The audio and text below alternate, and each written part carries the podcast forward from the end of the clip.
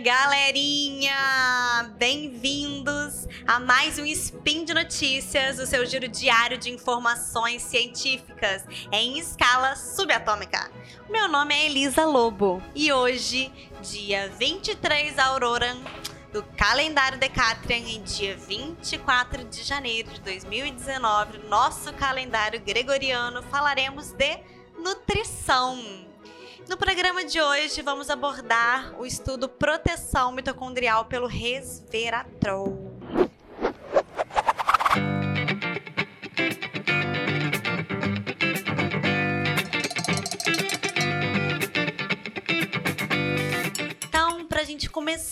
Pouquinho sobre esse assunto, desse estudo que eu estou trazendo, eu queria explicar algumas coisas.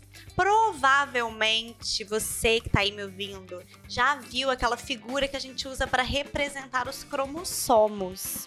Se você nunca viu, imagina aí na sua cabeça que ela parece com um X arredondado. Nas extremidades desse X, que é o nosso cromossomo, a gente tem uma estrutura que a gente chama de telômero, tá? Então imaginou o X, então na pontinha dele, pensa assim, só pra gente imaginar mesmo, só pra, pra gente poder ter isso em mente, esse xizinho com uma pontinha. Cada extremidade desse X, nessa pontinha, tem um telômero. O que, que é esse telômero?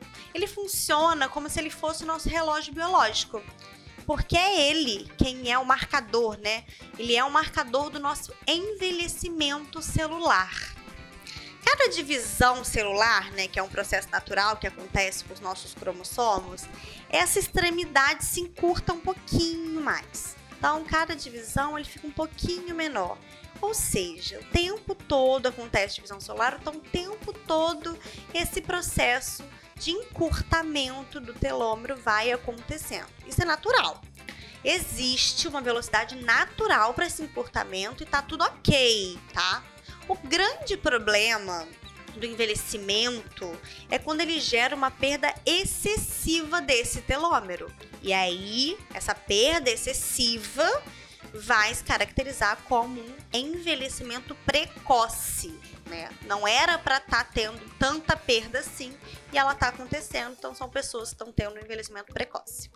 Como o, o telômero, né? Ele está nessa extremidade do nosso cromossomo, ele está lá na pontinha desse X que eu pedi para você imaginar, ele é muito facilmente atacado, né? É, afetado, vamos dizer assim, pelos radicais livres, por processos oxidativos. Então, os radicais livres é normal que a gente é, seja afetado por eles no nosso dia a dia, só que eles vão ter vários efeitos ruins para o nosso organismo, tá?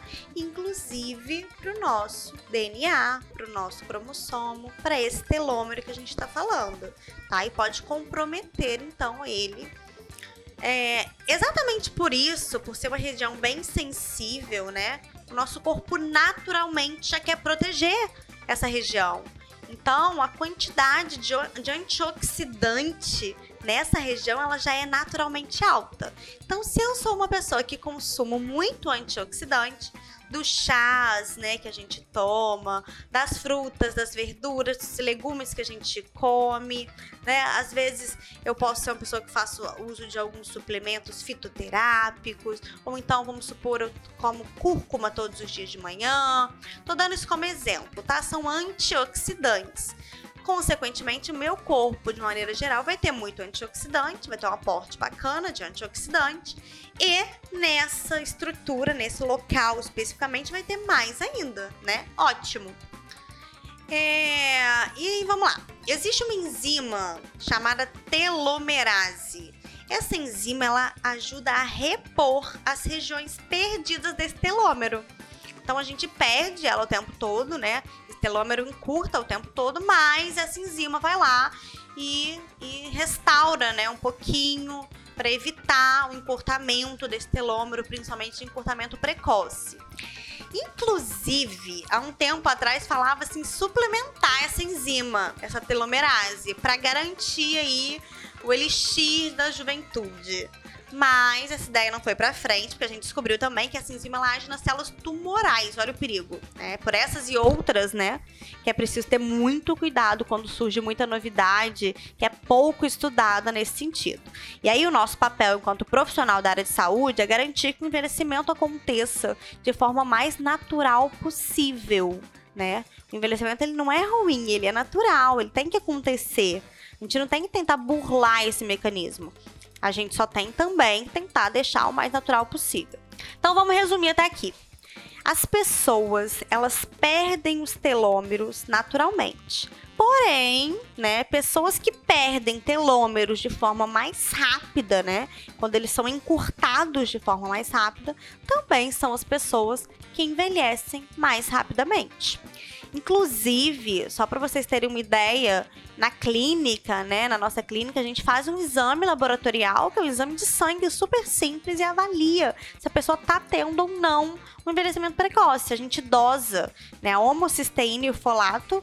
Vocês não precisam ter noção do que que é, o que que não é isso, só para saber, né, que existe essa dosagem. Então, se a homocisteína tiver alto e o folato baixo, isso é um marcador, né, um marcador bioquímico de que aquele indivíduo tem um telômero encurtado e, consequentemente, está sofrendo um quadro de envelhecimento precoce, que talvez a gente ainda não esteja vendo a olho nu, mas que a médio e longo prazo vai ser ruim, né? Tá, mas e aí? E agora, né? E agora, José? é aí, gente, que entra a beleza da nutrição, a parte linda, a parte que eu mais amo de trabalhar com nutrição. Porque existem compostos bioativos que são capazes de proteger esse cromossomo. Aliás, existem compostos, né, que conseguem alterar até o nosso DNA, que evitam o aparecimento de várias doenças. Mesmo que a pessoa tenha uma propensão genética a uma doença X, tá? Baseado num teste genético, ela fez o mapeamento dela e tá lá escrito que ela tem propensão àquilo. Alguns compostos podem modular isso e essa pessoa nunca vir a ter a tal doença, tá? Eu falei um pouco sobre isso no meu texto aqui do Portal Deviante, vou deixar o link para quem quiser entender um pouquinho mais sobre esse processo, que é conhecido como epigenética, e tem também um SciCast, o SciCast 196 falando sobre isso. Também vou deixar o link aqui para quem quiser se aprofundar mais mas não é o caso aqui desse spin tá? Uma das moléculas mais estudadas até hoje que consegue de fato, né, controlar esse processo de envelhecimento precoce é o resveratrol. Resveratrol ele é um bioativo encontrado naturalmente nas uvas, né, nas uvas roxas, no mirtilo, no morango, no amendoim, e ele tem a capacidade de aumentar a expressão gênica da telomerase. Telomerase, lembrando, é aquela enzima que eu falei que repõe as partes danificadas do nosso telômero, né? Que é lá o pontinho final do nosso DNA. E também aumenta a sirtuína, que também é uma molécula que regula essa expressão da telomerase. Isso é muito interessante no sentido de retardar o envelhecimento celular de forma natural, né? Principalmente para evitar que haja esse envelhecimento precoce. Só que nós tínhamos falado aqui sobre o perigo de aumentar essa telomerase, lembra? Por conta das células tumorais. Isso porque um mecanismo de sobrevivência da célula tumoral é ter uma alta atividade dessa enzima, dessa telomerase, né? Porque a célula tumoral ela não quer envelhecer e ela não quer morrer. A danadinha é, é forte, né? Mas olha que incrível tá? Olha que incrível. Teve um estudo que avaliou que o resveratrol, né, ele age de formas diferentes de acordo com a célula que ele está em contato. Então, esse estudo avaliou tanto a célula normal nossa quanto a célula tumoral. Porque, teoricamente, a gente esperaria que o resveratrol aumentasse a telomerase, que é essa enzima, né, em ambas as células. O surpreendente, olha, cara, isso é muito legal. O surpreendente é que aconteceu exatamente o contrário. Quando o resveratrol age na célula tumoral, ele reduz a atividade dessa enzima e até ele consegue até inibir o crescimento dela, gente. É muito incrível. Então, ao contrário do que a gente teoricamente esperaria, né? Ele inibe aquela célula, o crescimento dela. Então mostra que de fato um composto bioativo ele vai agir de formas diferentes, né? É, de acordo com a célula que ele está em contato. E, né, na célula normal nossa, o resveratrol de fato consegue fazer a proteção do nosso telômero, consequentemente protegendo o nosso cromossomo e aí retardando esse processo todo de envelhecimento celular. Agora, pra galera que adora inventar uma desculpinha para se dar bem, não é bem assim não. Nada da gente sair por aí pensando que pode tomar vinho à vontade, porque o vinho, né, o vinho tinto é famoso por ter muito resveratrol, né? Não é bem assim. Apesar, né, de o resveratrol estar tá presente no vinho tinto, as doses usadas para estudar o resveratrol são muito superiores, tá? Então, muito superior até do que a gente vai obter no consumo do vinho, gente. É sério. Seria necessário, assim, litros de vinho pra gente alcançar uma dosagem interessante. Ou seja, não é viável, tá? Aí vocês vão me perguntar, e aí, Elisa? Qual que seria a dosagem, então? Para falar em dosagem, gente, assim, é, é, bem relativo. Então, eu trouxe aqui também um outro estudo, que é um estudo randomizado que foi publicado no ano de 2017. Eles pegaram mulheres acima de 45 anos, todas na pós-menopausa, foram 80 mulheres, consumiram duas doses de 75 miligramas de resveratrol cada uma tá? Só para vocês saberem, o resveratrol que é usado é o transresveratrol, que é o único de qualidade, tá? No mercado aí tem muito gato sendo vendido por lebre. E aí esse que é o de qualidade, que é o interessante. E elas consumiram então duas doses de 75 miligramas por dia, ou seja, 150 miligramas todos os dias. Durante 14 semanas. No final dessa suplementação, elas apresentaram uma melhora significativa nas funções cognitivas, em especial na memória e também no humor. Eles só avaliaram esse ponto, mas ainda assim foi bem positivo o estudo. Isso em 14 semanas, que nem é um tempo tão grande assim, né? É claro, gente, que assim, como profissional de nutrição, eu sempre vou preferir encorajar o consumo dos alimentos propriamente ditos, né? Do alimento in natura, da comida de verdade, em busca de melhorar a saúde. Só que tentar consumir as doses suficientes, né, de fato, desse antioxidante através da alimentação é um pouquinho difícil. Para a gente ter uma ideia, teve um estudo que foi feito no Rio Grande do Sul, aqui no Brasil, no ano de 2016, que avaliou os tipos de suco de uva, para a gente poder conhecer melhor a composição. Ele avaliou vários rótulos. E aí eu olhei todos os rótulos e peguei lá o rótulo de suco de uva integral tem maior teor de resveratrol que foi estudado, né? Ele tinha 2,6 gramas de resveratrol por litro. Sem noção, um litro de suco de uva, sabe? É uma quantidade muito grande. Não é indicado que ninguém toma um litro de suco de uva por dia.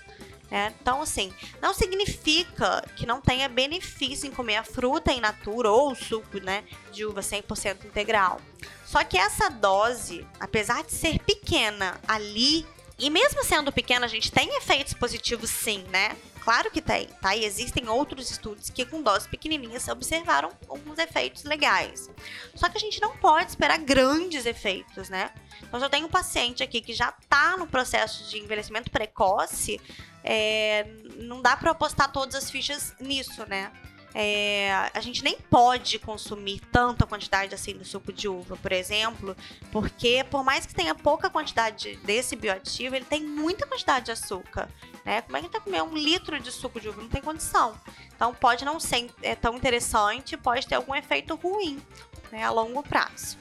Então, assim, resumindo, é a mesma premissa de sempre na nutrição. Vocês sempre vão me ouvir falando sobre isso aqui. Equilíbrio. Pode sim tomar um copo de suco de uva integral. Por exemplo, no lanche a gente pode comer umas uvas com umas nuts, né? O caso do amendoim, por exemplo.